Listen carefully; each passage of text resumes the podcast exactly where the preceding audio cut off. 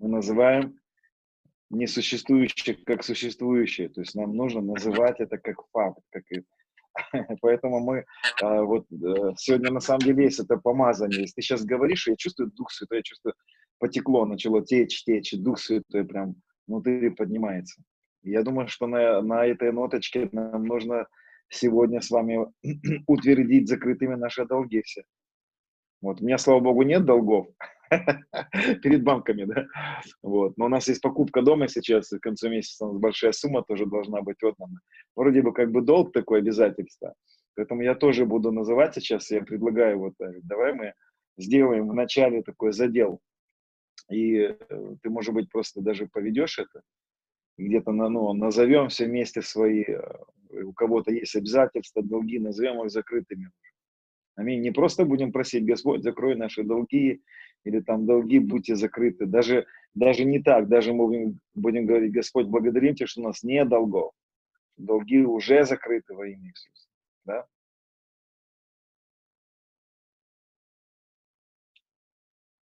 пауза. Ну, хорошо, я предлагаю, да.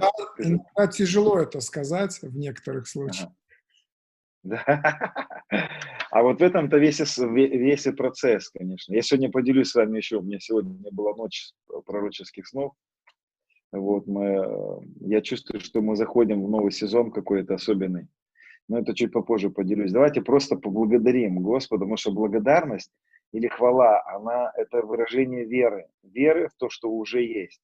Да, Господь, благодарим Тебя за это свидетельство, за исчезнувшие долги, потому что это правда, это есть истина, которая проявилась в физическом мире. Мы благодарим Тебя, что у нас нет долгов. Благодарим Тебя, что у нас уже нет долгов. За нами нет никакой вины. Ты закрыл все наши долги, ты закрыл все наши обязательства. Благодарим Тебя, что у нас нет никаких незакрытых обязательств. Благодарим Тебя, Господь, что это является нашим фактом, это является истиной, это является правдой нашей жизни. Благодарим Тебя, что мы в ближайшие месяцы будем слышать еще такие свидетельства, когда я прям слышу сейчас, что есть э, у кого-то обучение, какие-то обязательства, как за оплату за новый сезон такой студенческий.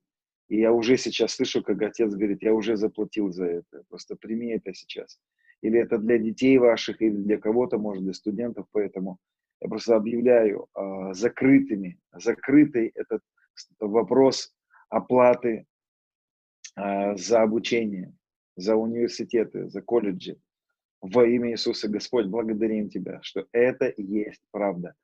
Мы благодарим Тебя, что это много, мы будем видеть много этих свидетельств, слышать этих свидетельств, но не просто ты будешь приводить нас в нули, ты еще будешь высвобождать финансы больше, чем мы думаем и больше, чем мы мечтаем. Отец, благодарим Тебя за эти чудные, чудные дела Твои, которые Ты являешь сегодня в наше время. Мы принимаем это. Аминь. Хорошо. А, знаете, хочу, хочу попробовать, если вот уже у меня микрофон попал ко мне, Вот хочу некоторые, некоторые мысли. Извиняюсь, что я немножечко так заторможен, потому что у нас уже а, поздно сейчас. Вот, и у меня такое немножко сонное уже состояние, но ничего. Хочу, знаете, мысли такие подкинуть на, на размышления. А, недавно разговаривали с одним моим другом, говорили о важности веры, веры человека, ну, вот нашего акта веры, да. И я слышу очень часто, как в вопросе нашей веры присутствует немножко перекос. На веру человека берут очень часто слишком много ответственности. Я сейчас попробую объяснить, что я имею в виду. Есть такое понятие, как вера в веру. Мы обсуждали с вами уже эти моменты здесь, на этом форуме. Есть, допустим, такое понятие вера в веру или а, вера в провозглашение. Я сейчас вам хочу сказать, что я верю, а, или не то, что верю, я а, постоянно пророчествую, провозглашаю, делаю исповедание, так скажем, да, или провозглашение. Но я хочу пояснить, здесь есть очень важные крайности, которые нам нужно с вами избежать. Я расскажу сон пророческий, который был у меня сегодня ночью. Под утро я слышал голос Божий, Господь говорил ко мне, а Он научал меня, было некоторое наставление. Попробую поделиться этим. Смотрите, драгоценный, в чем есть небольшой перекос. Вы знаете, что на самом деле грех это переводится как промазать или промахнуться. Да? Вы представьте себе мишень, десятка в серединочке, девятка, восьмерка. Так вот, если ты попал не в десятку, а попал в девятку, чуть-чуть рядышком, ты уже промахнулся, да? И вот грех это промахнуться. Я, я вижу, что в учении веры есть, а, на мой взгляд, очень серьезный перекос, который возложил, который сделал так, что вера вдруг приобрела некоторое, а, некоторую условность, некоторую, так скажем, в кавычках важность, хотя она и важна. Я сейчас, я сейчас больше запутаю вас, но распутаю этот клубочек. В общем, смотрите, есть такое понятие, когда э, люди говорят так. Господь сделает, если я буду верить в это. Господь сделает, если я буду провозглашать. Что здесь не так? Это неправильное утверждение. Дело в том, что мы верим не в то, что мы будем говорить, и Господь это сделает. Мы верим в то, что Он уже сделал, и поэтому мы говорим об этом. Разницу почувствуйте. Места, мы, надо понять немножечко вот эту разницу слов, разницу э, между словами, да, между понятиями. Здесь телега и, э, и лошадь, они переставлены местами. Он уже совершил, и мы в это верим, и поэтому говорим. Ну, это правильная схема, это так правильно мысль звучит. Он совершил, мы это приняли, мы в это верим, и поэтому об этом говорим. Но не, вот в чем, я считаю, есть неправильная схема. Мы верим, говорим, и поэтому он это сделает. Вот эта схема неправильная. Вот еще раз попробуйте пере, перекрутить эту мысль. Мы верим, что Господь исцелит нас, провозглашаем о том, что Он исцелит нас, и поэтому Он это сделает. Вот я слышал такие учения, вот, вот, вот так излагалась смысл. Я считаю, что это неправильно последовательность. Еще раз хочу сказать, вот как я верю, как правильно. Он уже совершил, я в это поверил, и поэтому начал об этом говорить. Совершил он не потому, что я поверил или начал говорить об этом. Совершил он это, потому что была, была жертва на кресте, был крест, была а, смерть Христа, которая является причиной того, что он уже совершил. Я в это поверил и начал об этом говорить. Даже наш любимый синодальный перевод в этом случае э, споткнулся. Вот есть такое местописание, да, сердцем веруют праведности и устами исповедуют ко спасению. Да? Мы тоже об этом с вами здесь говорили. То есть перевод этот вот такую мысль донес. Сердцем веруют к праведности и устами исповедуют ко спасению. То есть уста участвуют якобы еще в спасении. Да? А я вам хочу сказать, уста не участвуют в спасении. Вот как правильно было бы перевести это местописание. Сердцем веруют в оправдание, а устами говорят о своем спасении. Примерно это звучит так. «А тебе проповедуют, тебе Господь говорит, я простил тебя, к тебе нет никаких претензий. Э, кровь Христа умиротворила все земное и небесное. Я принимаю это. И мне говорят, ты прощен. Я прощен? Я прощен. И моя, мои уста всего лишь утверждают то, что я уже прощен. Они не участвуют в процессе прощения. Они не участвуют в процессе исцеления. Они утверждают мою веру в то, что уже я имею во Христе. Понимаете, какая разность? Какая разность? Дело в том, что вера очень часто становится таким, э, некоторые проповеди, вера становится некоторой причиной, почему Господь хочет нас благословляет или не благословляет. То есть я слышал вот этот вот, я считаю, что это кривизна. Наша вера, еще раз вот задумайтесь, наша вера не является причиной того, почему Он нас благословил. Наша вера соглашается с тем, что Он нас благословил. Наша вера очень важная, а, очень важная сфера, но наша вера это, а, это наше смирение. На самом деле, вот помните, Писание говорит, Бог смиренным дает благодать. Неужели Он дает благодать а, только тем, кто смирен? Вот как правильно понять это. На самом деле смирение это способность человека принять то, что он для нас как дал, как дар, как подарок. То есть наша вера, она не участвует в его даянии. Наша вера соглашается с тем, что у нас уже есть. Но помните, что значит вера? Вера – это уверенность в невидимом. То есть, другими словами, это уверенность в невидимом. То что, то, что у нас есть, но мы пока этого еще не видим. Но это уже у нас есть. И вот в этом случае очень правильно э, понимать вот так. Вера есть уверенность в невидимом и осуществление ожидаемого. Я знаю, что я уже исцелен. Я знаю, что я исцелен. И он не исцелит меня, потому что я об этом говорю и верю. Я уже исцелен. Ну, ты мог, могут люди сказать, но ты не чувствуешь этого. Я не вижу этого. Я говорю, ребята, здесь вопрос не в том, что я чувствую, здесь вопрос в том, что есть истина. Истиной является. И я утверждаюсь на истине. Вот. И в этом случае мои провозглашения, мое исповедание, мое провозглашение моей веры – это такой очень важный момент, да, он является важным фактором. Вот. И это вопрос моего, моей, моей воли. Да. Здесь Господь, конечно, смотрит на то, а, принял ли я или нет. Здесь ну, будьте внимательны, подумайте, порассуждайте над этим. Вот, вот что я видел сегодня вот что Господь обратился ко мне сегодня, а, когда я проснулся, в дреме это было. То есть я практически уже просыпался, и а, я услышал, это бывает а, часто со мной так бывает, что Господь проповедует. То есть я слышу проповедь в дреме, я слышу проповедь, мне называется местописание, и звучит проповедь как научение, как совет, как научение. И я слышу такие слова. Вначале, вначале я вижу такой, такой сон, а, я вижу во сне человека, который, а, который имеет, так скажем, такое сильное посвящение. Я вижу человека, служителя, который очень посвящен, он такой, а, он такой, знаете, как жертвенный. Я вижу, что он жертвенный. И я вижу, что этот человек на основании своей жертвенности, на основании своего посвящения, своей веры, своих вот этих вот качеств, претендует на, на дары силы. Я вижу это во сне. Я смотрю на него со стороны, на этого человека. Я вижу, как, а, как он претендует. Он говорит, я был посвящен, я много молился, я, я много жертвовал.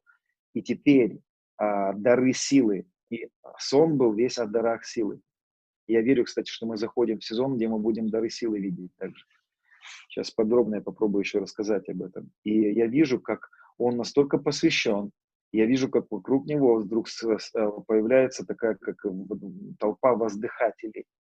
Или, так скажем, людей, которые восхищаются им. Они говорят, вау, какой ты посвященный, какой ты жертвенный, какой ты, какой ты великий муж Божий. И он, он начинает как бы а, так восхищаться собой. И люди им восхищаются вот его посвящением. И он, я вижу во сне, что он претендует на дары силы, он претендует на помазание, он претендует на а, какое-то влияние через свое посвящение.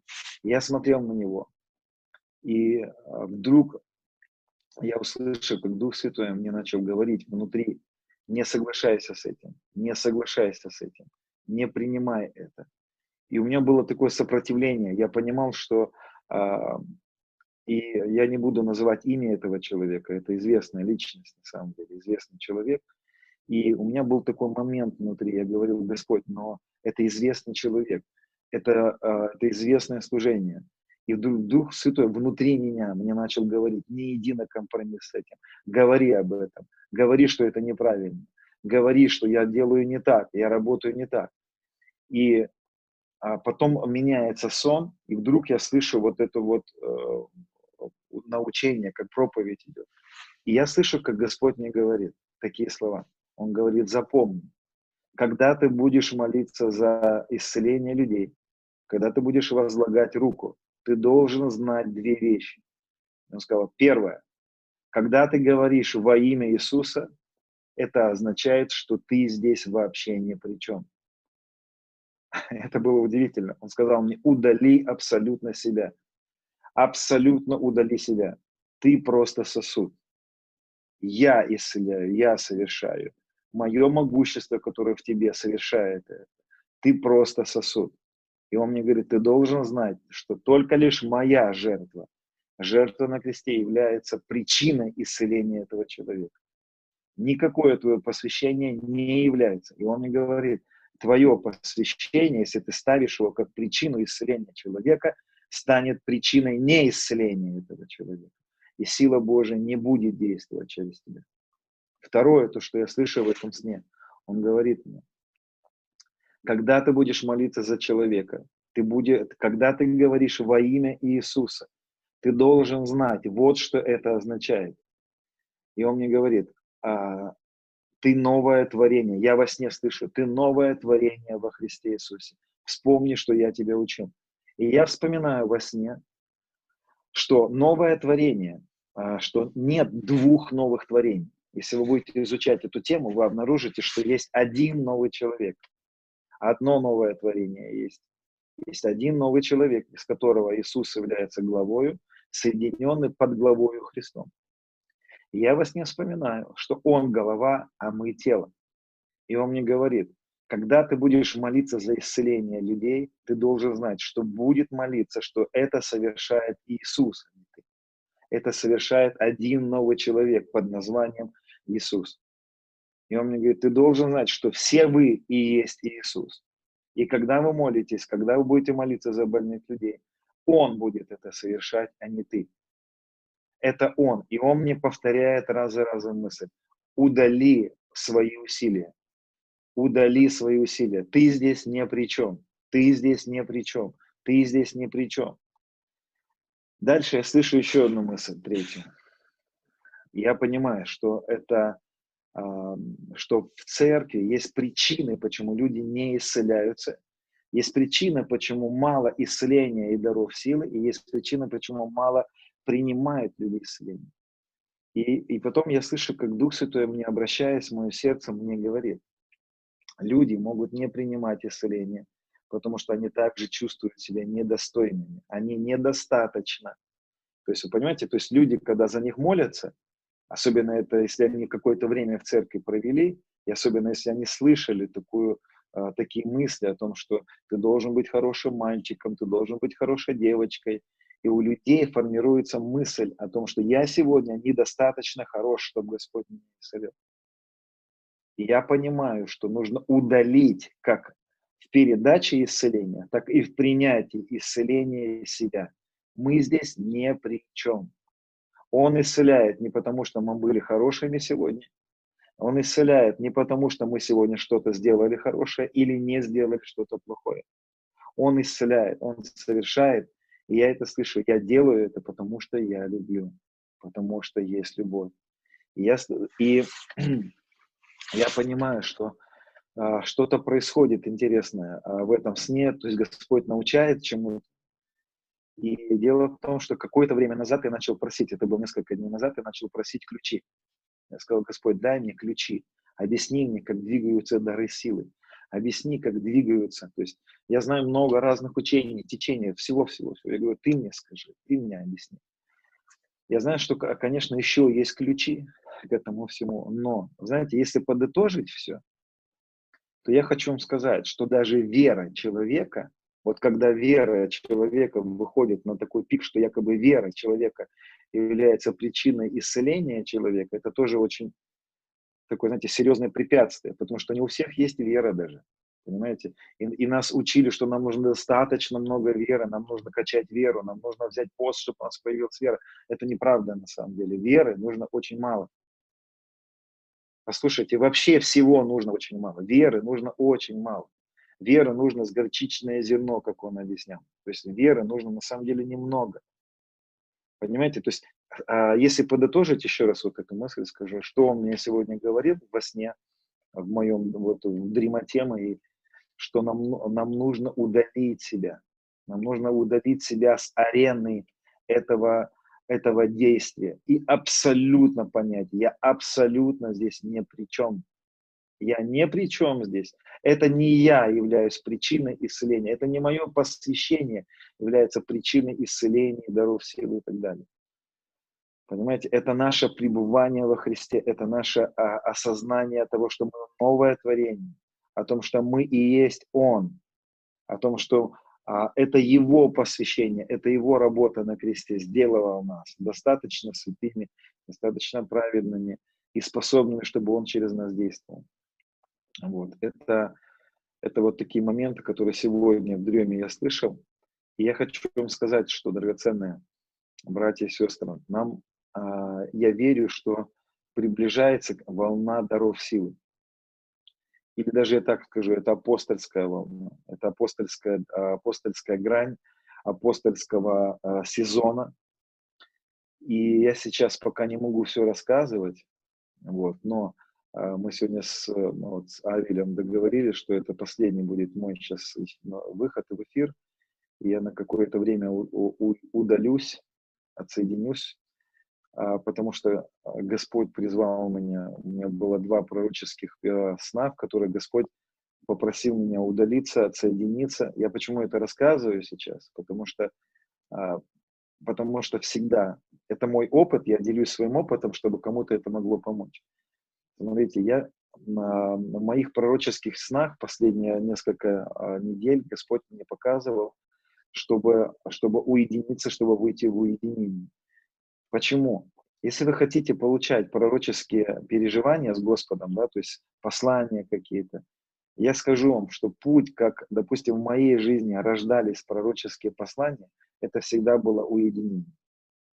Потому что любые послания, любые откровения – это дети. Детей невозможно родить просто так. Детей невозможно родить, потому что тебя попросили их родить дети, послания не рождаются. Мне жалко тех пастырей, которые штампуют послания, штампуют, штампуют. Каждое воскресенье нужно выдать новое послание. Новое послание – это все искусственное плодотворение, это все искусственное. Дело в том, что если вы хотите, чтобы у вас родилось послание от Господа, вам нужен интим с Господом, вам нужно уединение. Нам всем это нужно. И я заметил за последние годы, в моей жизни это происходило так. Он стучался и звал меня в тайную комнату. Он звал меня в место уединения. Он просил меня выйти из стана. Помните, как у Моисея у него была скиния вне стана, где рождались, где зарождалось его пророческие, его пророческие переживания. У Моисея было две скинии. У него было пасторское сердце, где он жил среди израильского народа, и пророческое сердце, пророческое предназначение его уводило в скинию вне стана. И а, Господь мне, мне сказал, чтобы я в следующее, я не знаю, какое-то время, а, уединился, чтобы что-то новое родилось, чтобы новые послания родились, новые переживания родились. И а, я хочу вам посоветовать, драгоценные. Я знаю, что церковная суета, вот это наша корпоративная вера, да, корпоративная наша такое, знаете, как э, вот церковность такая, она очень часто нам не дает быть одним потому что церковная жизнь э, подразумевает нашу общественность, нашу общность. Но я вам хочу сказать, что есть моменты, когда Господь будет звать каждого из нас в комнату, будет звать нас в уединение, Он будет звать нас, у тебя будет внутри как бы вакуум, у тебя внутри будет рождаться как будто бы неудовлетворенность. И удовлетворенность ты получишь ты только с Ним, только в уединении с Ним, только в, в вот этом отождествлении с Ним. И я хочу вам посоветовать, драгоценные, вот если бы, допустим, я взял бы и попробовал бы определить, а, какой был главный принцип получения моих пророческих переживаний. Я вам скажу, это всегда было уединение и вакуум внутри. Вакуум. Внутренний вакуум.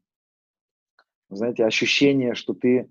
А, вот смотрите, я хочу тоже... Может, сейчас не в тему говорю, да, но попробуйте, может быть, кто-то ключики для себя возьмет. Вот у меня со мной происходит, происходит регулярно ощущение неудовлетворения.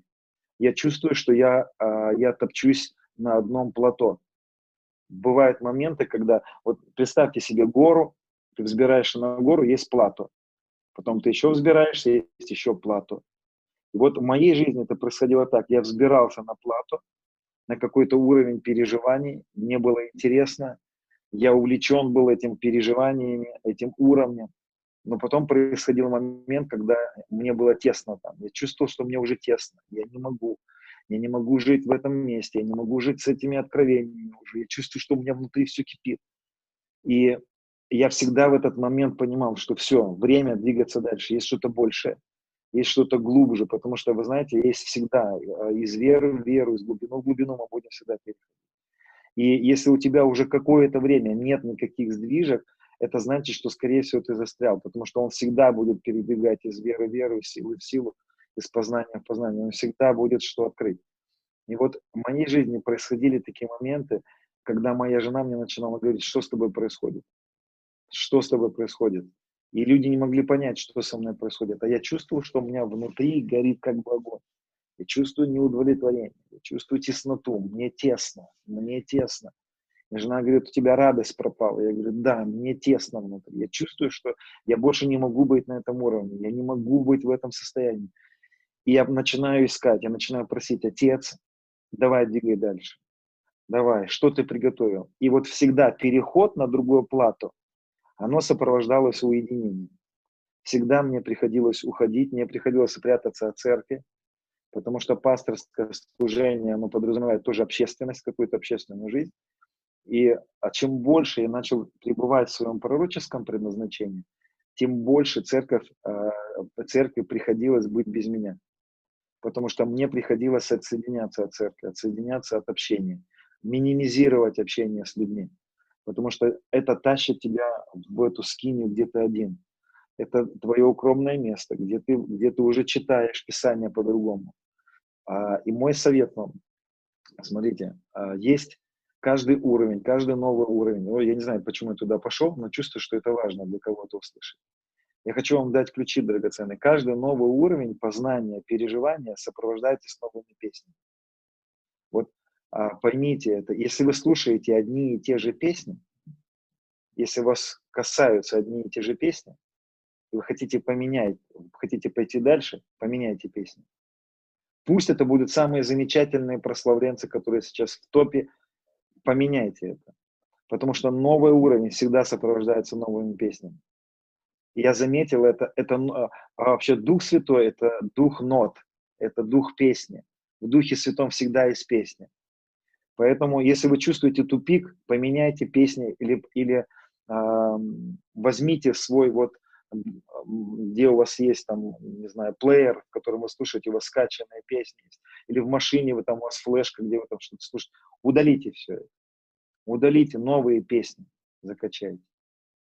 А, возьмите, если вы читаете Писание, Библию читаете в бумажном варианте, поменяйте Библию, возьмите другую, с другие. Вот если у вас там что-то подчеркнуто, возьмите другое издание, возьмите там, где уже страницы будут по-другому поставлены.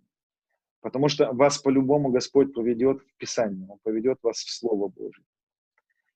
А еще я заметил в своей жизни, что а, очень часто, когда меня Господь начинал что-то новое погружать, а, у меня есть такой принцип. Я читаю Писание по, ну, по ходу. Ну, допустим, вот одну книгу прочитал, ну, так меня приучили. Но я заметил, когда я выхожу в какое-то на новое плата, у меня ломается мои, мои привычное чтение Библии. И я слышу, читай эту главу, это послание. И я прислушиваюсь к этому. И мне Господь говорит, возьми, вот, знаете, там первое царство, второе, третье, четвертое, ну, по идее, надо читать с первого по четвертое. И я очень часто слышу Господь мне говорит, открой четвертое царство, такую-то главу, читай оттуда. И это как знание внутри. Я открываю и слышу, открывай. Или, допустим, у меня были такие моменты, когда я читал Евангелие по ходу, там Евангелие от Матфея, еще 20 глава, и мне еще там там сколько там, 8 глав или сколько, я не помню, читать. И вдруг я слышу, Господь говорит, оставь это. Возьми Евангелие от Яна, начни читать. Читай с 4 главы. И вы знаете, когда я это делал, когда я был послушным, когда ты слушаешься, и э, Писание, написанное слово, это приоритет. Вот в моей жизни это приоритет. Я постоянно читаю написанное слово. Причем я читаю именно синодальный перевод, хотя он такой самый, самый противоречивый для меня. Но мне нравится противоречие синодального перевода, потому что они подталкивают больше под, э, под изучение, под глубину какую-то. Еще очень часто в моей жизни было так, что Господь останавливал меня на одной главе по, по неделе, по две или по три, а то и больше. Я просто читал одну главу. Я хотел перелистнуть ее, и слышу, Господь говорит, останься, ты не понял, что я хотел тебе сказать, читай еще раз читай еще раз, читай еще раз, читай еще раз. И а, поверьте, новый уровень всегда будет связан с Писанием, всегда будет связан с с написанным словом, с написанным словом. Но также обязательно это будет какой-то новый уровень переживания любви. Это тоже не, а, это как, знаете, как неизменный вот рецепт каких-то новизны, нового чего-то. Это новый уровень переживания любви, потому что он всегда приправит все любовью. Он не может без этого. Это его сущность. И мой вам совет, если вы чувствуете, что у вас настает новый сезон, вот, но у вас есть обязательства, у вас есть какие-то общественные дела, не бойтесь сказать, ребята, я ухожу на дно, я ухожу на глубину. И, а можно с тобой? Нет, со мной нельзя, я пойду один туда. Потому что в тайную комнату, в спальню не заходят, понимаете, то есть там не нужна группировка. Это мои личные переживания. И, и я туда, я, и тайны он открывает. Помните, тайны открывает друзьям своим, он написан. Он открывает рабам, друзьям, там разные есть интерпретации, друзьям своим открывает, близким. Поэтому ныряйте. И когда всем он говорит в притчах, помните, да, написано, а те, которые наедине с ним оставались, он им объяснял притчи. Поэтому почаще оставайтесь на глубине, на, наедине с ним. Позвольте ему туда повести, потому что э, по-другому никак не будет. Это вот то, что сейчас со мной происходит. С завтрашнего дня я уйду в эту, в эту нырну, не знаю на какое время, оторвусь от всего, попробую. Вот. Но мы, с, мы э, говорили с Авелем о том, что сегодня у нас, может быть, есть вопросы какие-то, которые мы попробуем с вами пообсуждать. Когда происходит евангелизация, идет призыв к покаянию. Люди каются, а, и, и, при, и на этом все. Не происходит дальнейших отношений с поместными церквами. Эти люди спасены? А помните, мы с вами говорили, что на самом деле все люди спасены, все люди спасены, да? И покаяние настоящее – это принятие верой, то, что произошло уже с этим человеком. Поэтому, конечно, я не могу сказать за то, что происходит в конкретной ситуации, где-то там, спасены они или нет. Если человек принял верой искупительную работу Христа, неважно, пришел он в церковь или нет, а, конечно, он пережил свое спасение, потому что я немножко терминологию сейчас меняю в своей жизни, да, я говорю, не спасся человек, а пережил свое спасение, принял спасение. И давайте будем честными, а, огромное количество спасенных людей вне церкви находится, поместной церкви. Вот, и все. Это, этих много людей. У нас есть люди в церкви, которые пережили свое спасение, возрождение, не просто спасение ментально, а возрождение от Духа Святого, вообще ничего не знали о церкви. То есть они даже не знали, что такое понятие, как церковь есть. Они просто лежали перед сном с чувством, с чувством нужды какой-то и пускали Иисус, я нуждаюсь в тебе. И они пережили вот это возрождение и плакали подушку полночи, и не могли понять, что с ним происходит. И только через несколько лет они узнали, что есть церковь, что есть такие же точно, как они. Поэтому, конечно, есть. Конечно, люди, если они не пришли в поместную церковь, но они пережили возрождение, конечно, они спасены. Я думаю, мы когда встретимся с Господом, мы будем очень удивлены, сколько спасенных людей вокруг нас жило. Это уже в наших подъездах. Да? Продолж продолжение темы. То есть, если они уходят на свои круги, начинают жить дальше, как будто бы ни в чем не бывало. Вот тогда... То есть, теряют ли они свое спасение, так скажем, да? Прямым, прямым вопросом, да, естественно. Продолжают грешить. Ну, как жили, так и жили. А, со мной могут не согласиться а, некоторые мои друзья, кто также утверждает э, путь благодати, завершенной работы. Я считаю, что все можно потерять. Все можно потерять. Поэтому я считаю, что можно потерять а, вот это возрождение. Сто процентов. Это, это мое убеждение, не буду местоописание называть. Я считаю, что все можно потерять. Вот. Единственное, как это сделать, да, а, каким образом, то есть что нужно сделать, чтобы потерять свое спасение ну, так скажем, да, потерять возрождение. Ну, я думаю, очень, кстати, очень хорошо об этом э, говорит э, послание Иуды, да, э, апостол Иуда. Давайте я прочитаю. Так, Иуда, где же ты у нас, Иуда? Да, он говорит дважды. эм, Так.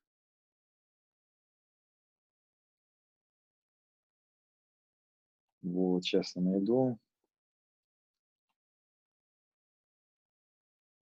Напомню, Когда не готовишь. запись идет, да? Да, идет запись. Ну, тогда обрежете чуть-чуть. Но видите, у меня уже 12 И часов, что 11 часов, и поэтому я немножко медлю. Хорошо, не буду искать местописание это. Ну, Вот, вот, э, запись, что- считаю, что... Я имею в виду запись не пауз, а запись, что говорится, да? Да. ага. Ну, хорошо, давайте так скажем, что я, я считаю, что можно потерять спасение свое. Но в каком контексте? Можно, можно а, кстати, здесь я хочу, знаете, кое-что по- подчеркнуть. Есть один момент такой в послании к евреях описанный, который очень трудно понимать, что имел в виду апостол Павел. Это шестая глава к евреям, начало, да, посему оставив о начатке учения Христова, поспешим, поспешим к совершенству. Вот, кстати, слово совершенство и завершенность, одно и то же слово, телиос здесь стоит. То есть поспешим к пониманию вообще завершенной работы. Вот. И дальше он говорит, а, ибо невозможно однажды просвещенных, вкусивших дара небесного, соделавшихся причастниками Духа Святого, вкусивших благого глагола Божия, сил будущего века, и отпя- отпадших опять обновлять покаянием, когда они снова распинают себя Сына Божьего ругаются. И дальше он там прям конкретно говорит, что земля, которая многократно э, сходящий на нее дождь, разрастающая злак, полезна тем, для которых возделывается, получает благословение Бога. А производящая тернии, волчица, негодная, близка к проклятию, конец которого сожжение. То есть понятно, что здесь речь идет о людях, которые, вот здесь вот будьте внимательны, смотрите, о людях, которые, это не про всех людей идет, это не про всех, вот, так скажем, переживших возрождение. Здесь говорится о людях, которые, во-первых, просвещенных. Не все спасенные, пережившие спасение свое, возрождение просвещенные люди. И я верю, что к одним людям Господь относится, а, так скажем, снисходительнее. Почему? Потому что они не, они не познали так истин, как другие. То есть за них меньше ответственности. Вкусивший дара небесного. Кто-то может сказать, о чем идет речь? Что за дар небесный? Есть такое предположение, что речь идет о посещениях неба. То есть это люди, которые переживали настолько а, небесные сферы, соделавшись причастниками Святого Духа, вкусивших благого глагола Божьего, то есть люди слышали реально голос Божий. Они были приглашены очень близко, посвященно сил будущего века. Что за силы будущего века?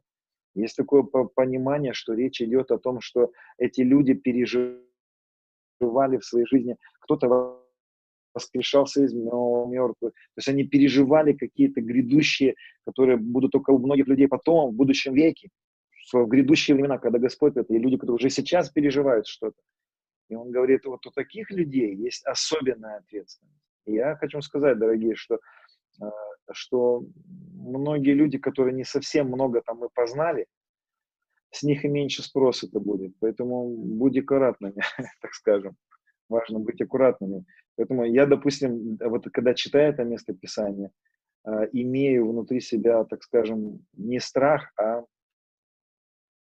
и не настороженность, а, так скажем, благоговение к тому, к той ответственности, которую я получил, потому что я переживал откровение, я знаю истину, я знаю пути победы над грехом, я знаю, как ходить в свободе.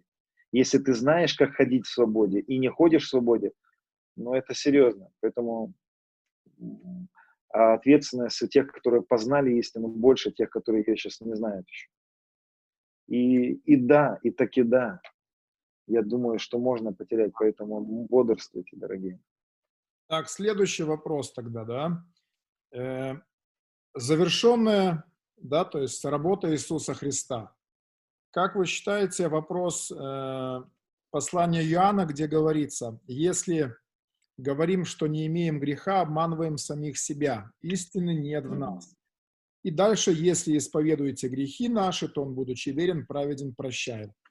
То есть речь идет о том, что все-таки завершена или мы все-таки еще можем утверждать, можем говорить, что мы еще Хорошо, это, это очень хороший вопрос, потому что это э, спотыкающиеся, об это спотыкаются люди. И давайте вот что э, поймем. Есть такие принципы толкования Писания, ну, кто изучал эти моменты, там, экзогетика, герменевтика. И вот есть такие законы изучения Писания. Один из законов говорит так. Если в одном послании, а даже не в одном послании, если мы, допустим, берем какого-то автора, вот в конкретном случае апостол Иоанн, если в послании а, этого человека встречаются противоречия, а особенно в одном послании есть противоречия, то значит одно из мест Писания или неправильно переведено, или каким-то образом искажено, его надо понять. Так вот, послание Иоанна есть противоречие серьезное. То есть это призма неправильного перевода. Почему? Потому что в первой главе он говорит, что э, если мы говорим, что не имеем греха, обманываем самих себя, да? А не помню, в пятой, по-моему, или в какой-то главе, можете сейчас помочь мне найти, он говорит, что э, рожденный свыше не грешит. Так вот, подождите, рожденный свыше не грешит, или у него, или он, ну, то есть как это понять? Может ли автор противоречить сам себе? Нет. Значит, мы пытаемся выяснить, что им он имел в виду и почему он в первой главе а, говорит эти мысли. Да? Если а, говорим, что не, не имеем греха. Первая мысль, первое важное, а, так скажем, понимание. Когда он говорим, говорит здесь, если говорим, он в этом контексте не говорит про верующих, он говорит про всех людей. Почему?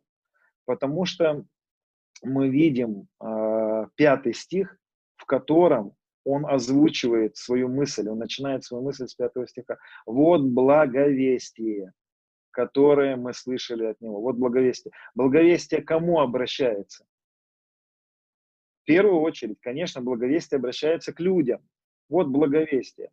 Ну, давайте представим себе, вот в моей жизни это много лет назад было. Я был не спасенным, ну, в кавычках не спасенным, понимаете, да, обычным мальчишкой, грешником там и все такое. И вот в свое время ко мне пришли а, люди с Евангелием и обратились ко мне с благовестием. И когда я услышал и благовестие, то вот благовестие. И я был человеком, который должен был принять. Что первое я должен был принять?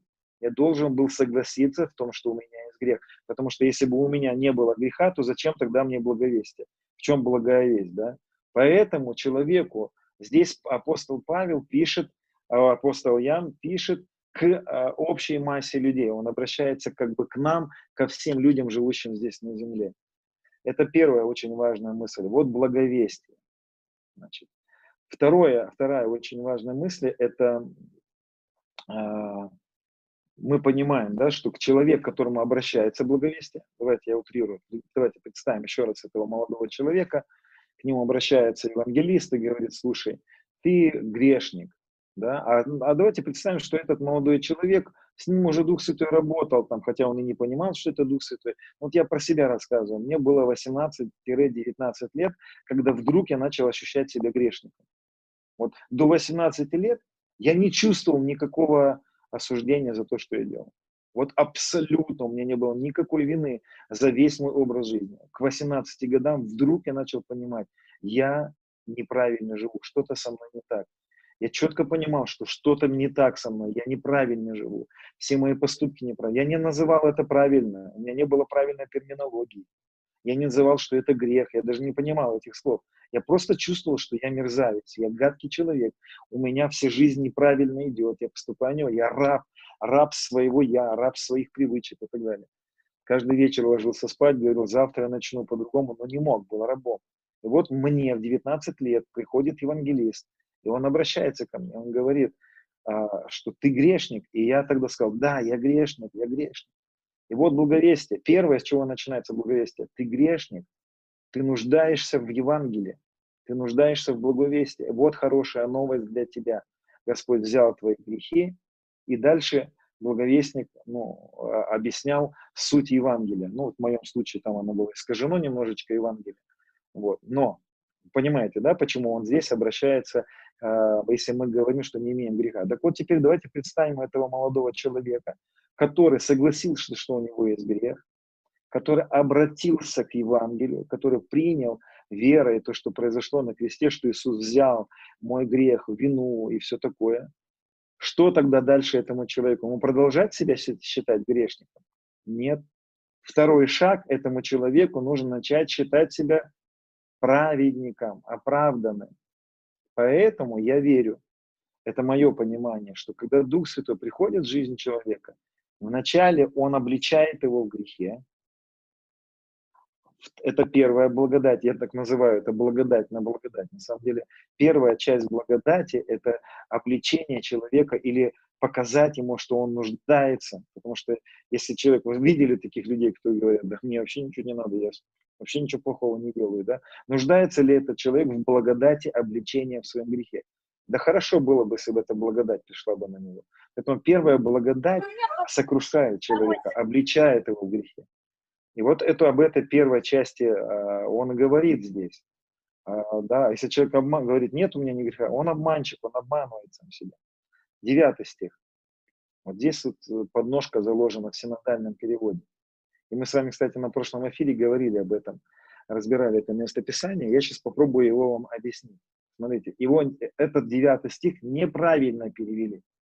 Если вы мне не верите, можете открыть подстрочный греческий язык а, подсточный перевод, про Bible называется, в интернете есть такой онлайн-библия, найти 9 стих 1 главы и проверить за мной. Вот что у нас написано в синодальной Библии. Если исповедуем грехи наши, то Он, будучи верен и праведен, простит грехи наши. То есть а, этот перевод доносит нам такую мысль, что если мы исповедуем перед Ним грех, то тогда Он нас простит.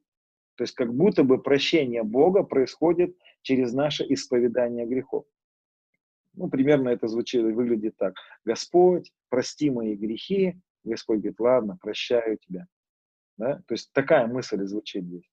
Вот первая, а, первая подножка, которая здесь была. Во-первых, слово «исповедуют грехи» не имеет ничего общего с просьбой о прощении, которую мы всегда сюда вкладывали.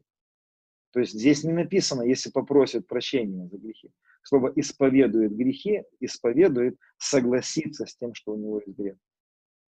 Если человек говорит «да, я согрешил», первое, не попросит прощения, здесь не просьба о прощении идет, а согласие с грехом. Второе, вот здесь вот интересно, что в греческом языке слово «простит» и «очистит» стоит в прошедшем времени. Вы заметите, вот как это местописание читается в греческом подсточном переводе. Если мы соглашаемся с тем, что у нас есть грех, то мы обнаружим верного и праведного, который простил грехи наши и очистил нас от всякой неправды. В чем Евангелие? Евангелие в том, чтобы принять, что Он простил уже и очистил нас, что Он уже не вменяет нам никаких грехов. Вот так. То есть исследуйте Писание, вы обнаружите там потрясающие вообще бомбы заложены в этих посланиях. Конечно, апостол Ян не мог противоречить сути завершенной работы. Это все вот эта искаженная призма человеческого понимания, потому что переводили синодальный перевод православные люди, а брали они, отталкивались они от книги короля Якова, от Библии короля Якова. Это было эталон он на то время. Они там посмотрели, как, как в той Библии звучали эти местописания. Поэтому синодальный перевод очень часто со, с, соотносится с э, Библией короля Якова, английской Библии, которая эталоном была. Вот. Поэтому вот в этом случае э, я вам скажу, вот как это место переводится. Если мы говорим, что у нас нет греха, то мы обманываем, и истины нет в нас. Если мы соглашаемся в том, что есть у нас грех, то нам нужно обнаружить, или принять верного и праведного, который уже простил грехи наши и очистил нас от всякой неправды. Понимаете? То есть человеку, которого, который говорит, да, я грешник, ему нужно сказать, слушай, дорогой, грех твой был взят на крест, покрыт, и кровью ты уже омыт, и ты абсолютно оправдан перед Господом. Поэтому поверь сердцем своим в свою праведность, а устами исповедуй, я спасен, я спасен, я оправдан. Понимаете? Вот так объясняется это место Писания. Так, спасибо. Следующий вопрос. Манипуляция словами «спасение», «рай», «вечная жизнь», «царство Божие». одно ли это тоже? То есть все-таки рай... А, еще раз. Манипуляция рай. с вами. Спасение, рай, жизнь вечная, Царство Божие. Ну, написано, да, то есть э, отойдите там, допустим, да, от меня делающие беззаконие. То есть Царство Божие, Царство Небесное и рай – это одно и то же или нет, по вашему мнению? Если в а, раю Царство Божие отдельно, как бы более близкое, ну, то есть, я думаю, понимаю. Смотрите, я, я не, а, не думаю, что есть такой человек, который бы это понимал бы эту тему до конца. Но я думаю, а, что, конечно же, это разные вещи. Но объяснить более буквально я не смогу. А, но я вам хочу вот что сказать. Я думаю, я верю, что Царство Божье и Царство Небесное даже это разные вещи. Потому что есть Царство Божие на небесах, а есть Царство Божие здесь на земле. И даже я вам еще больше скажу. Я верю, что не все спасенные люди войдут в небесный Иерусалим. Вот так даже я вам скажу. Я даже вам скажу больше. Не все спасенные люди будут на, а, на, а, присутствовать на браке Агнца. Не всех туда пустят. Будут спасенные люди, но на брак не всех пустят. Вот такие, вот такие моменты есть еще интересные. Вот. То есть есть, э, есть Писание описывает спасенные народы, есть церковь первенцев. Понимаете, то есть есть разные градации спасенных людей на самом деле. И э, кому-то достаточно просто быть спасенным и все. Ну, пожалуйста, будь спасенным. А будут великие люди из спасенных. Помните, да, даже Иисус сказал, что э, Иоанн пророк, он больше, чем... То есть вы понимаете, что нету там в Царстве Небесном, там нету всех расчесанных под одну расческу. Все одинаковые, знаете, такая демократия, а, всем все. Или не демократия, а коммунизм такой, да? Вот, э, страну народом, да, э, колхозница управляет страной. Нет, спасенные, мы говорим о спасении, но мы также говорим о том, что будут люди с венцами, с мантиями, будут люди приближенные и отдаленные, будут, э, будут те, которые будут верные и неверные, будут, допустим, какие-то люди, которые поставлены будут над городами, а которые не поставлены над городами. Мы до конца всего не понимаем. Здесь, здесь присутствует так называемая богословская тайна. То есть эта тема до конца в Писании не открыта, но мы видим из Писания, что есть градации спасенных людей. И мы, мы знаем из э, пророческие переживания некоторых людей, посещение неба, и люди видят, что есть разные люди, на разных местах находятся, в разных э, сферах. Вообще там обителей много на самом деле в Царстве Небесном. Поэтому подытожу, к чему это все, да? Вот э, какую бы из этого можно было бы пользу выжить из этой мысли? А вот какое. А, вот смотрите, Писание говорит, Иисус говорит такие слова, кто любит меня, тот соблюдет заповеди мои. И Отец мой возлюбит его, такого человека. И мы придем к нему, обитель у него сотворим. Подождите, еще раз. Иисус говорит, кто любит меня, тот соблюдет заповеди мои. И Отец мой возлюбит его. Вот в этом случае слово «возлюбит» как бы так звучит странно. Подожди, он что, любит только тех, которые заповеди его соблюдают? Нет. Немножечко такая э, неправильная э, интерпретация. Там написано, отец особенно почтит таких людей. Каких? Еще раз смотрите, Иисус говорит, кто любит меня, тот соблюдет заповеди мои. А по-другому, если перевести так, кто любит меня, тот исполнит то, что я попросил их. Мои просьбы, мои желания исполнят эти люди. Из-за любви ко мне они исполнят мои желания. И Отец мой почтит таких людей, особенно почтит таких людей. Вот так. Поэтому некоторым, знаете, достаточно базового комплекса спасения. Вот я получил спасение, это даром, даром, даром, все, ребята, мне нормально. Поэтому я, я очень часто подчеркиваю такую мысль. Есть спасенные люди, и это подарок. А есть и спасенных, влюбленные в Бога люди. И не все спасенные любят Бога. А те, которые любят Его, они начинают исполнять Его заповеди. Они говорят, Иисус, я так люблю Тебя. Он говорит, любишь меня? Да. Паси овец моих. А, что? А, а как это? В Магадан поедешь? Да, ну примерно. Господь, а можно в Сочи? А можно в Крым? В июле? На пляж? Ну, понимаете, да, то есть я утрирую, конечно. Поэтому не все спасенные, любящие. И это, кстати, причина, почему после того, когда мы переживаем свое спасение, мы вдруг не исчезаем и не попадаем уже в небесных сферы. Почему он спасенному человеку дает время какое-то еще жить в своем спасении? Потому что спасение мы получили без наших усилий. Это, это то, в чем мы не участвовали. Это подарок, это просто вот...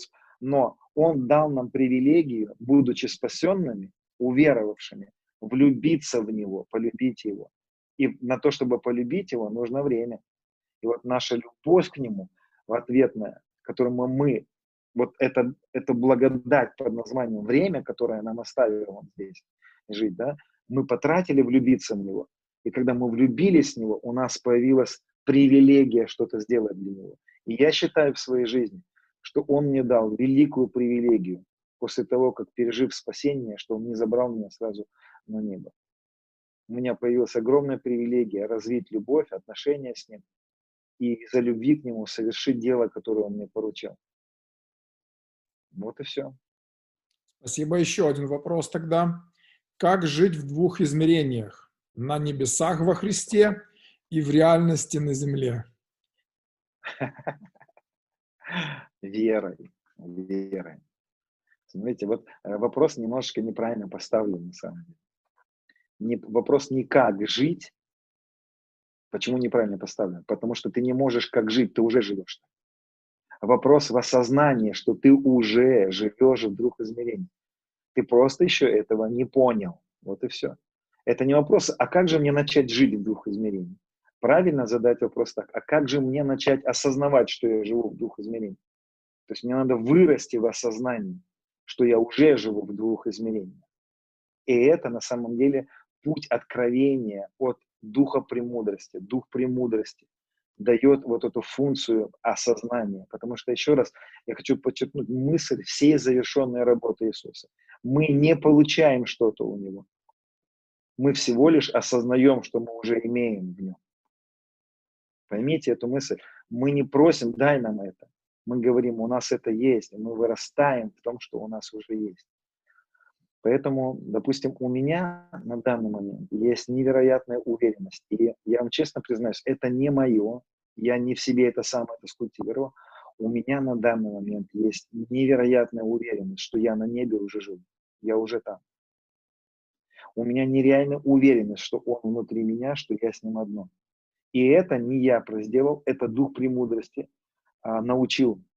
Поэтому это процесс, это процесс познания, ведения, процесс познания, когда ты познаешь, «А, я живу на небе, я уже в тебе, я уже во Христе посажен на небе, а ты здесь на земле внутри меня. Да? И это процесс вот такого познания. Просто ты живешь, начинаешь жить в этом все. И в какой-то момент, кстати, знаете, что я хочу вам сказать еще? Интересно, что мы знаем все написано. Вы представляете, что мы знаем все?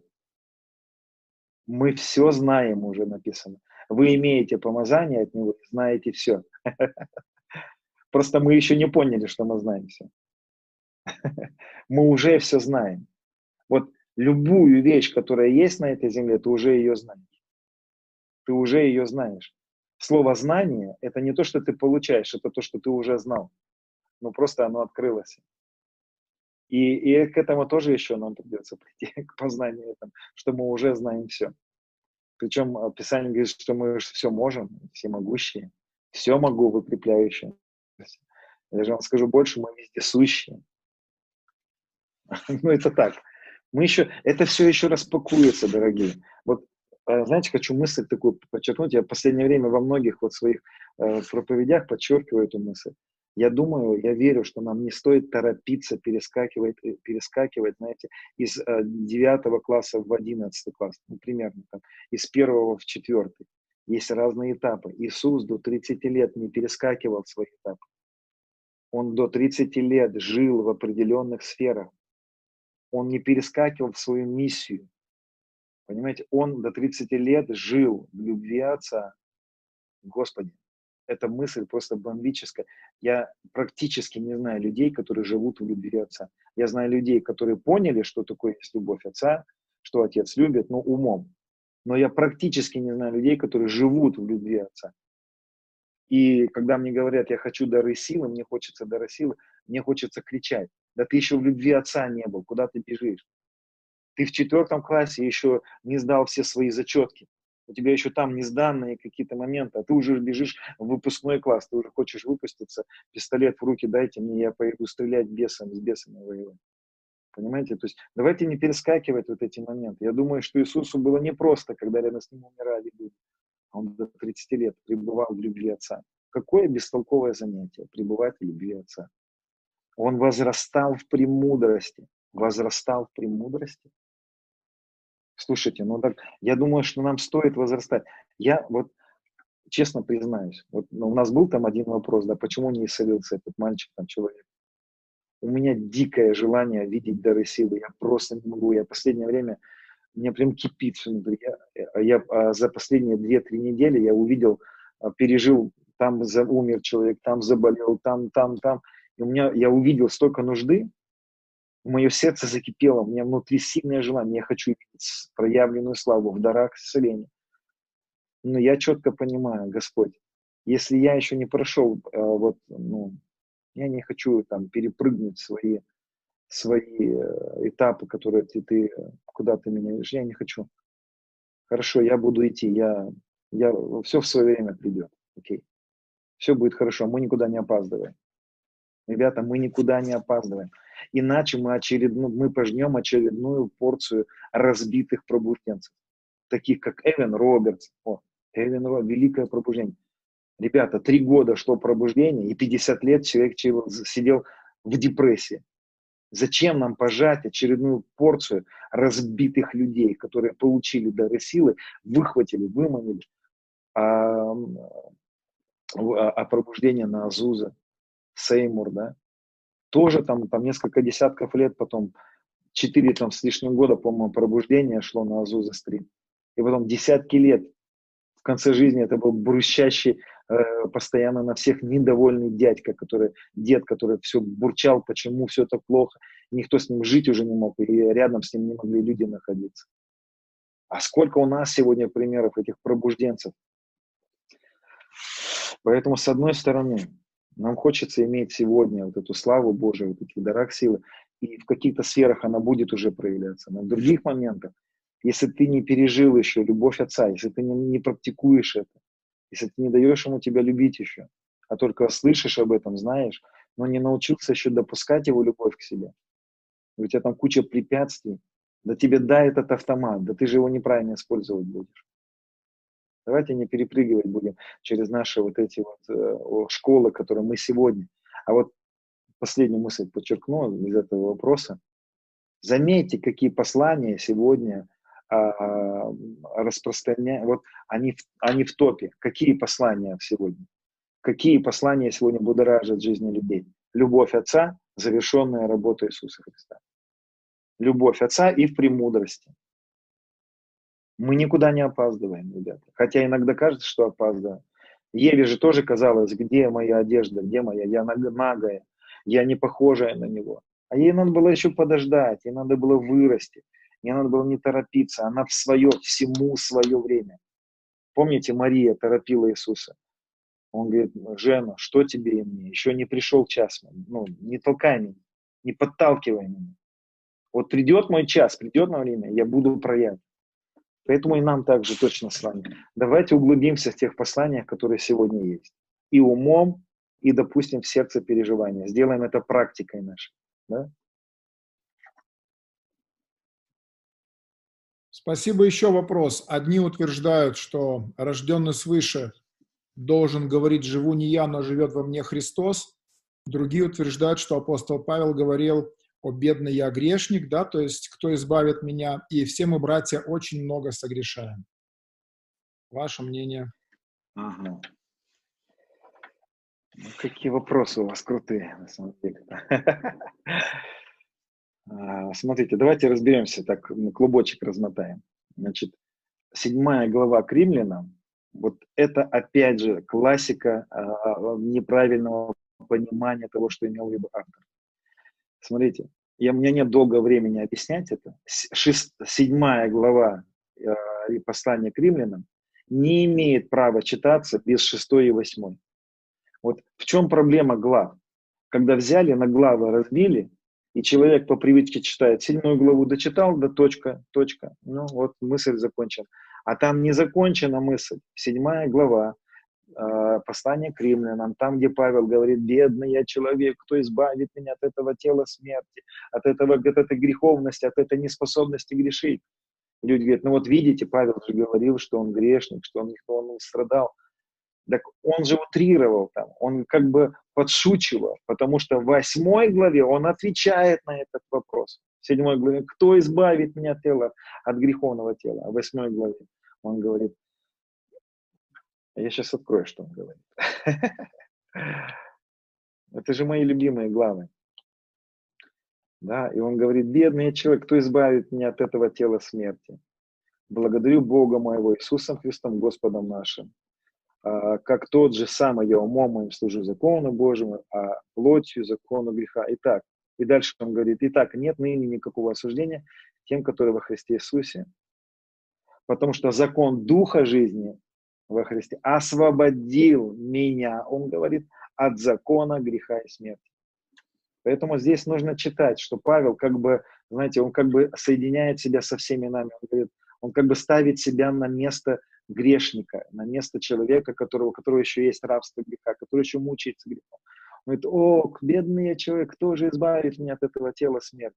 А в восьмой главе он говорит, благодарение Господу, потому что закон Духа жизни освободил меня от закона греха. Это вот это место Писания, да? А, допустим, что имел в виду апостол Павел, когда он говорил в конце, кстати, жизни своей, что я последний из... Как правильно там, я сейчас не помню, эта фраза звучала, да, чтобы не перепутать. А, я последний из грешников, как-то так он говорил, да, по-моему. Что он имел в виду? А, конечно, апостол Павел имел в виду, знаете, чем больше ты погружаешься в победу Христа, тем больше ты осознаешь, из чего тебя вытащили, из чего, от чего тебя избавили. И я уверен, что в концу своей жизни он еще больше и больше, глубже и глубже, погружаясь в победу Христа, осознавал, насколько он, он был испорчен, насколько он был самоправеден, потому что он же был фарисей. Он же фарисейское сообщество, я хочу сказать, что в то время фарисеем мог называться тот человек, который утверждал, что он исполнил закон. Это была каста евреев, которые утверждали, мы исполнили закон. То есть это были очень благочестивые люди, в кавычках. И вот он, осознавая к концу своей жизни, он говорит, я последний из всех был. Я, то есть он не говорит о своем нынешнем состоянии, он говорит о том, кем он был, откуда его вытащил Господь. Он говорит, я изверг, я последний из апостолов был, я вообще недостойный был. То есть он осознает, вот насколько, а, знаете, как на противоречиях можно как бы играть, да? То есть он, оттеняя себя, этим самым говорит, насколько я недостойный был и неспособный, насколько благодать его потрудилась во мне, насколько благодать, вот, понимаете, то есть он этим самым подчеркивал, я вообще ничего не могу, я вообще, я, я лишен абсолютно всех способностей, я, нет во мне ничего плохого, хорошего, во мне не было никаких способностей к переменам, только благодать. То есть он подчеркивал этим самым не свою никчемность, а то состояние, в котором нашел его Господь. Понимаете, он подчеркивал этим. Зачем он, кстати, это делал? Потому что он этим самым показывал, помните, в филиппийцах же написано, он говорит, фарисей из фарисеев, с колена Вениамина, да, он говорит, все это почел читой ради превосходства познания Господа нашего, да, его работы. Поэтому, конечно, этим самым он в этих посланиях он обращался к людям, которые своей самоправедностью пытались еще кичиться. Он говорил, ребята, если вы показываете свою плоть, да я вообще там был просто на уровне там небожителя уже практически, святого человека. Но я вам хочу сказать, что это и был грех, это и было худшее состояние. Это и было все самое негативное, которое со мной. Поэтому моя уверенность, что он в тот момент не говорил о своем состоянии, находящемся сейчас, а о том, из чего вытащил его Господь. Ну, то есть я, можно так сказать, а, я последний из грешников был. Ну, понимаете, да? То есть он вытащил меня. Вы же, вот вы, на самом деле, вы же понимаете, что Павел стерег вещи и одобрял убийство Стефана, да? Вот что это там было? Что это, он был группой поддержка, типа, давай, давай, давай, ободряю, давай. Нет, он руководителем этого художественного кружка был.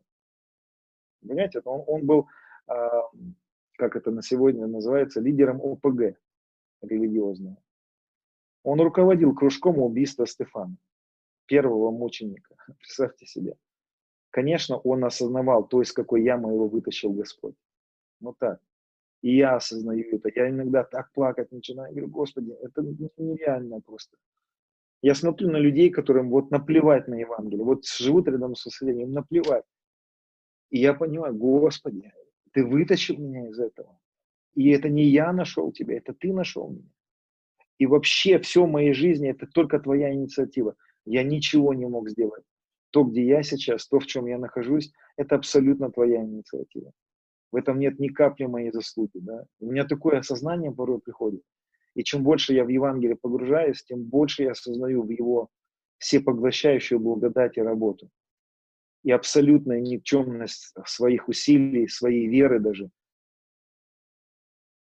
своих каких-то какие-либо, либо, когда бы либо я мог бы напрячь и думать, что через это что-то. То есть осознавая благодать, ты все больше и больше осознаешь, какой ты был никчемный.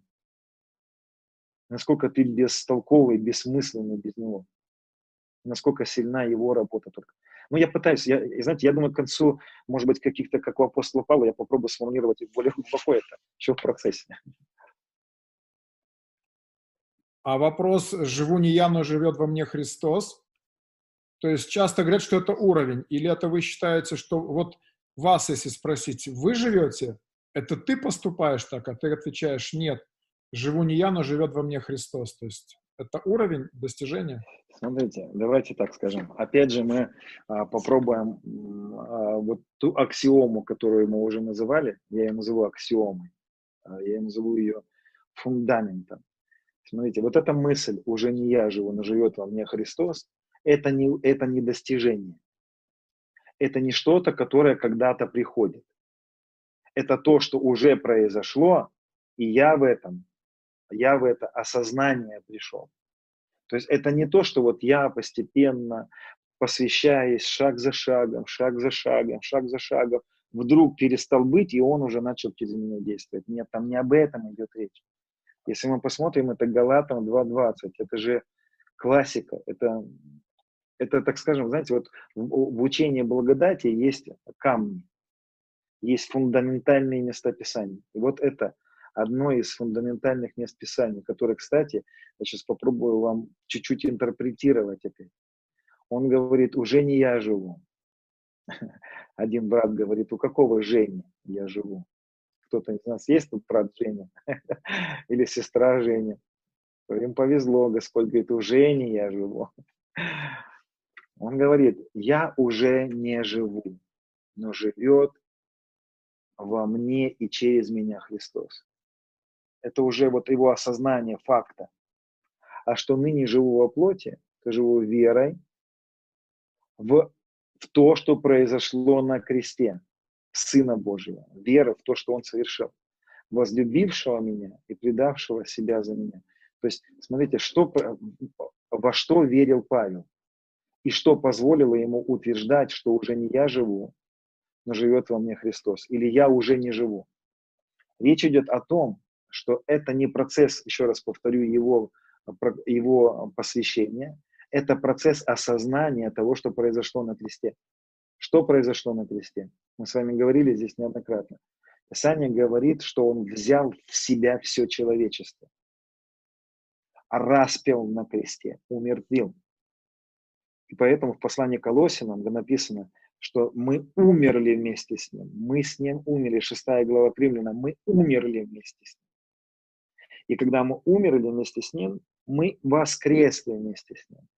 Я вам даже скажу больше, ребята. весь этот мир уже умер с ним, и весь этот мир уже воскрес вместе с ним. Это уже произошло со всеми людьми. Но тот момент, когда апостол Павел пришел к этому откровению, он начал жить верой в то, что произошло. Это называется родиться от Духа. Или когда Дух Святой фактически начинает проявлять в жизни нашей то, что Иисус совершил на кресте.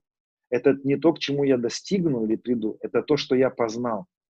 Это то, что я вкусил, это то, во что я поверил и, и сказал, это правда, это уже произошло. Я уже умер с ним и уже воскрес. И уже не я живу, но живет во мне Христос. И, кстати, вот сегодня в моем сне эту мысль Господь мне говорил. Он сказал, когда ты будешь молиться за людей, ты должен знать, что уже не ты. Ты часть нового творения. Это я буду делать, это я. Ты и я одно. Понимаете? Мы все спасенные, возрожденные, являемся одним новым человеком, телом Иисуса Христа. Мы и есть Иисус здесь на земле. Вот такой огромный, большой Иисус, разбросанный по всем э, континентам, странам и городам.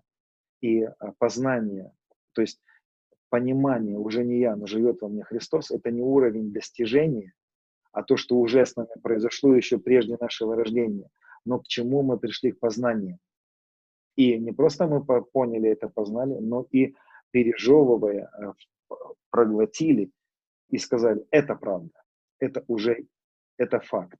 И вот в этом случае, опять же, смотрите, некоторые учения говорят, что это еще произойдет, если ты будешь в это верить. А я утверждаю, что это уже произошло, и поэтому я в это, мне осталось в это поверить и об этом начать говорить. Это уже истина, это уже факт, это правда. И вот на основании моей веры вдруг я начинаю переживать эти, эти факты, которые уже есть по отношению ко всем людям, живущим здесь на земле. Поэтому, если ты умер со Христом, то почему, как живущие в этом мире, продолжаешь придерживаться постановления, поставления Колосинам, да, а, итак, ищите горнего, где Христос сидит, ну, неправильный перевод, там правильно так. Итак, найдите себя на горе уже, где Христос сидит, одесную Бога. Помышляйте, что вы на горе, а не на земле, ибо вы умерли, и жизнь ваша сокрыта во Христе в Боге. Это уже произошло. Павел утверждал факт, но в его жизни он говорил, ребята, я не знаю, как вы. Вот ваши убеждения – это одно. Он говорит, но для меня на кресте мир распят, и я для мира. То есть его убеждения были в какой-то промежуток его жизни, что не просто он сораспялся со Христом, он в какой-то момент жизни своей начал говорить, ребята, для меня уже нет никого по плоти, я уже никого не знаю по плоти. Я уже Христа не знаю по плоти, вас не знаю по плоти. Для меня на кресте весь мир распят. Пусть они этого еще не понимают, пусть они еще это не принимают, пусть они еще пока этого не знают даже.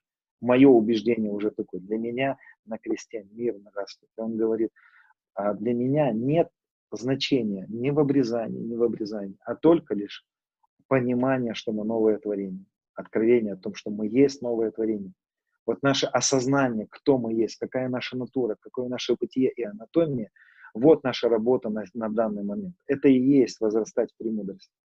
То есть возрастать в премудрости – это возрастать в осознании познании того, что с нами произошло через смерть и воскресение Иисуса Христа, а то есть с нами. И закончу эту мысль вот чем. Я в последнее время начал считать днем рождения своим, в прямом смысле этого слова, днем рождения своим, не тогда, когда я родился здесь на земле. Я днем рождения начал считать момент воскресения Иисуса Христа из мертвых. Вот когда Он воскрес из мертвых, родился один новый человек, новое творение. И я родился в этот момент вместе с Ним. Я воскрес вместе с Ним, когда Он воскрес. Хотя я родился еще там через сотни лет после этого. Но я на данный момент убежден, я был в нем в тот момент, и я родился, воскрес и родился как новый человек. У меня на данный момент есть Отец Небесный, и у меня есть Мать Небесная Иерусалим. Вот так. Это уверенность в том, что есть, то, что есть истина.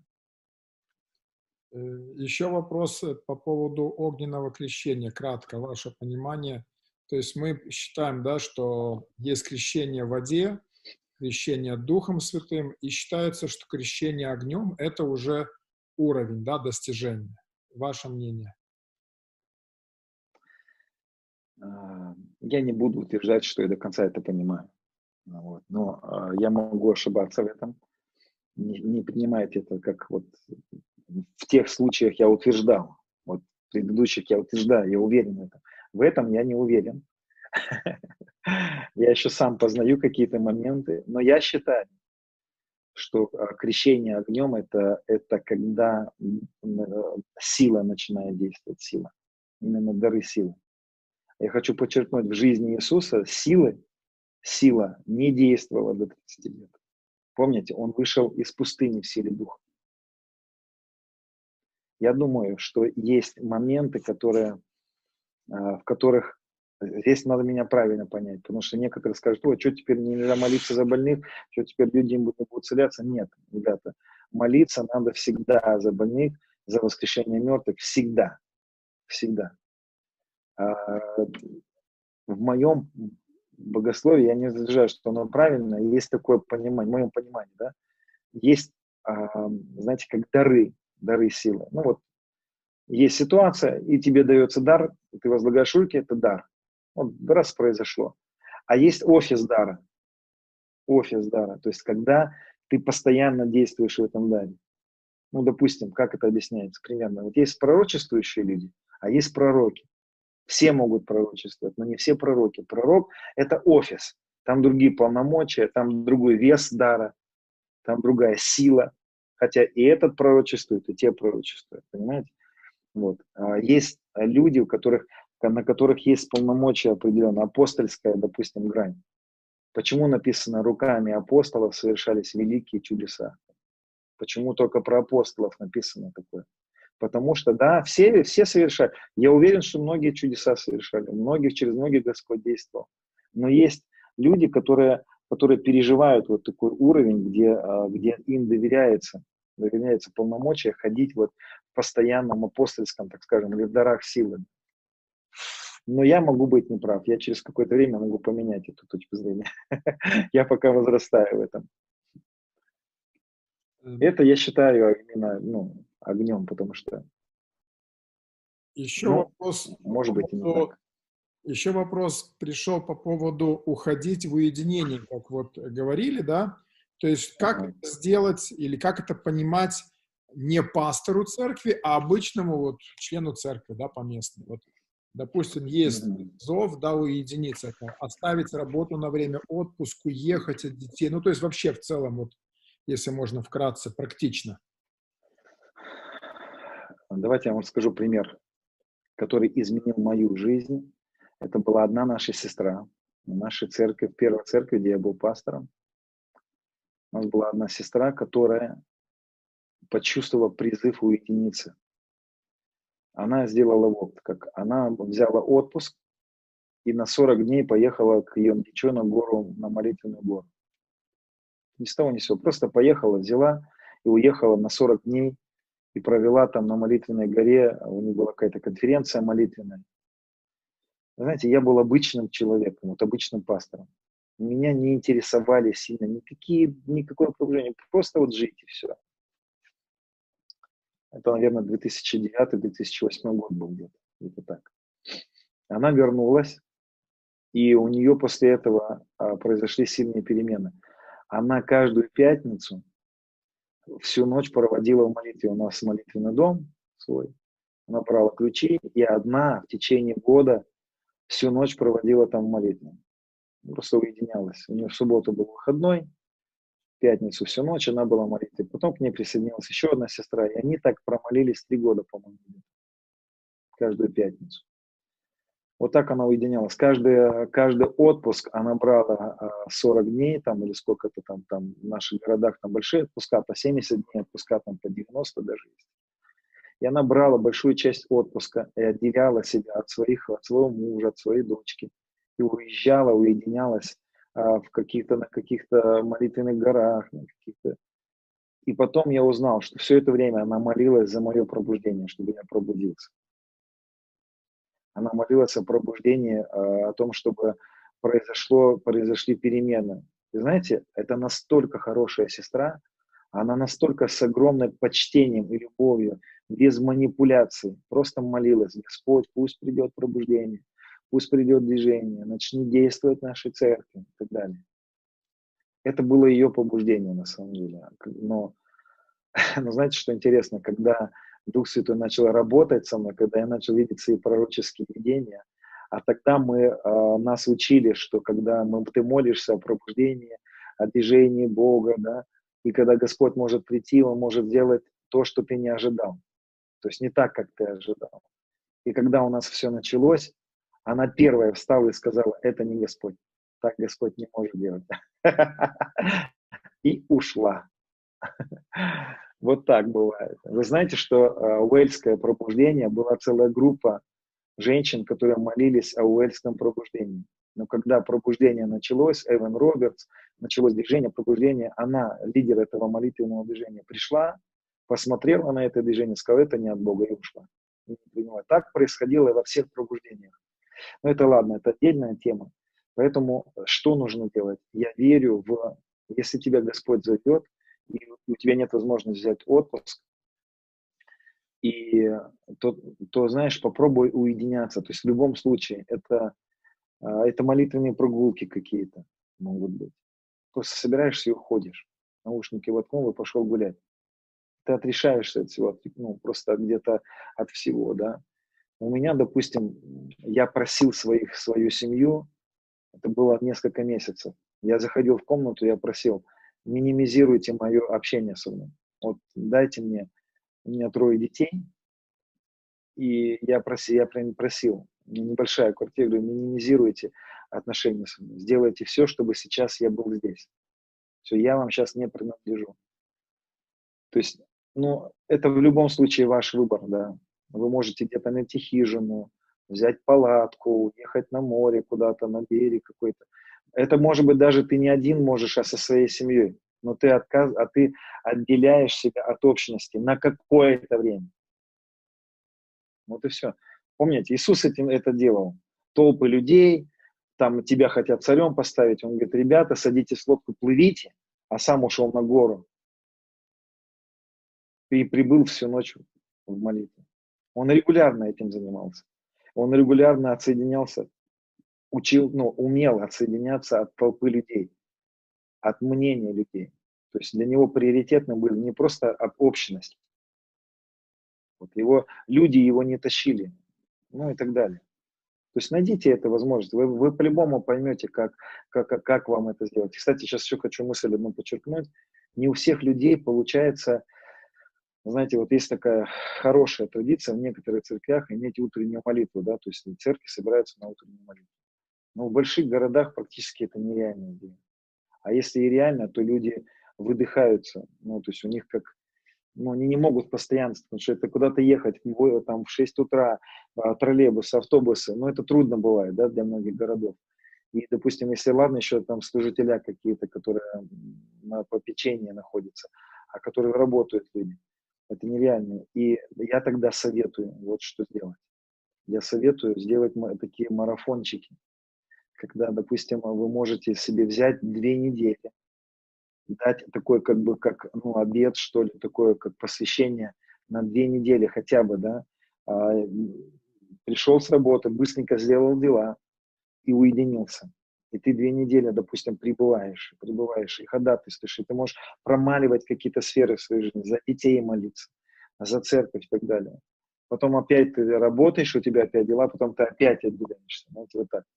Потому что если мы будем честными, да, то мы не видим, чтобы у апостолов утренняя молитва была, там, вот как сейчас это принято, да, вот так по-корейски, так скажем, да, то есть мы, не, мы видим, что это просто такое более спонтанное, такое, что-то такое живое было, не, нежели как сегодня это структуризировано больше. Вот, кстати, у нас в церкви а, практически нету расписания. Вот. Я ненавижу расписание. Мне кажется, что расписание – это какая-то смерть, это какое-то Э, это что-то неживое, потому что все, что с Господом, это все живое какое-то, это все меняющееся. Поэтому у нас то мы можем, э, допустим, сделать собрание а, среди недели в какой-то день, то потом я говорю, ребята, отменяем все собрания. Все, нет у нас, месяц не будет собраний. Все по домашним группам, все столько в домашних группах. Потом я говорю, так, закрываем все домашние группы, все молимся неделю, все мы молимся у нас.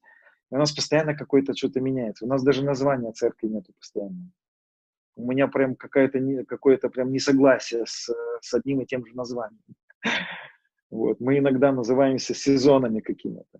Вот у нас мы берем и меняем название церкви. Я говорю, церковь в этом сезоне мы называемся Исфирь. Я не знаю, сколько мы будем Исфирью. Потом я говорю, все, у нас новое название. Господь мне дал новое название. Мы называемся церковью такой-то, церковь славы Божьей. Потом мы говорим, церковь покоя. Мы зашли в покой, мы меняем название. Заметьте, сколько у Господа имен? Да. Есть разные сезоны и шаблоны. Для меня шаблоны – это признак религии и, и какой-то неестественности, не какой-то отсутствие жизненности какой-то. Потому что э, Дух Святой – это река, и там всегда по-разному. Река никогда не бывает одна и та же. Дух Святой никогда не будет делать одно и то же. Он всегда разный. То она разливается и спокойно, и когда ты, ты как будто не видишь никакого течения. Вот она большое русло, и вода как будто бы стоит, и как будто бы ничего не двигается. Потом она сужается, начинается бурный поток, бурлится. Потом она взымается вверх, вниз, вправо, влево. И поэтому я, я верю, что движение Духа Святого и водительство Духом Святым – это веселая, интересная жизнь. Это не скучная и всегда разнообразная жизнь. И нам нужно не бояться быть разнообразным. Нам нужно не бояться принимать эти вызовы в своей жизни. Нам нужно не бояться говорить, Господь, что ты хочешь? Хочешь, чтобы я начал новое? Хочешь, чтобы я переехал? Ты хочешь, чтобы я здесь начал? Новую жену? Нет, это уже не, это не, это в этом стабильность. В этом стабильность. Ну, я без крайности, да. Конечно, у нас есть русло, но русло мы иногда меняем. Сейчас вот нету служений никаких. Люди некоторые страдают и говорят, ребята, а я кайфую. Я кайфую. Вот все, нам вот коронавирус это Божий слуга. Аминь.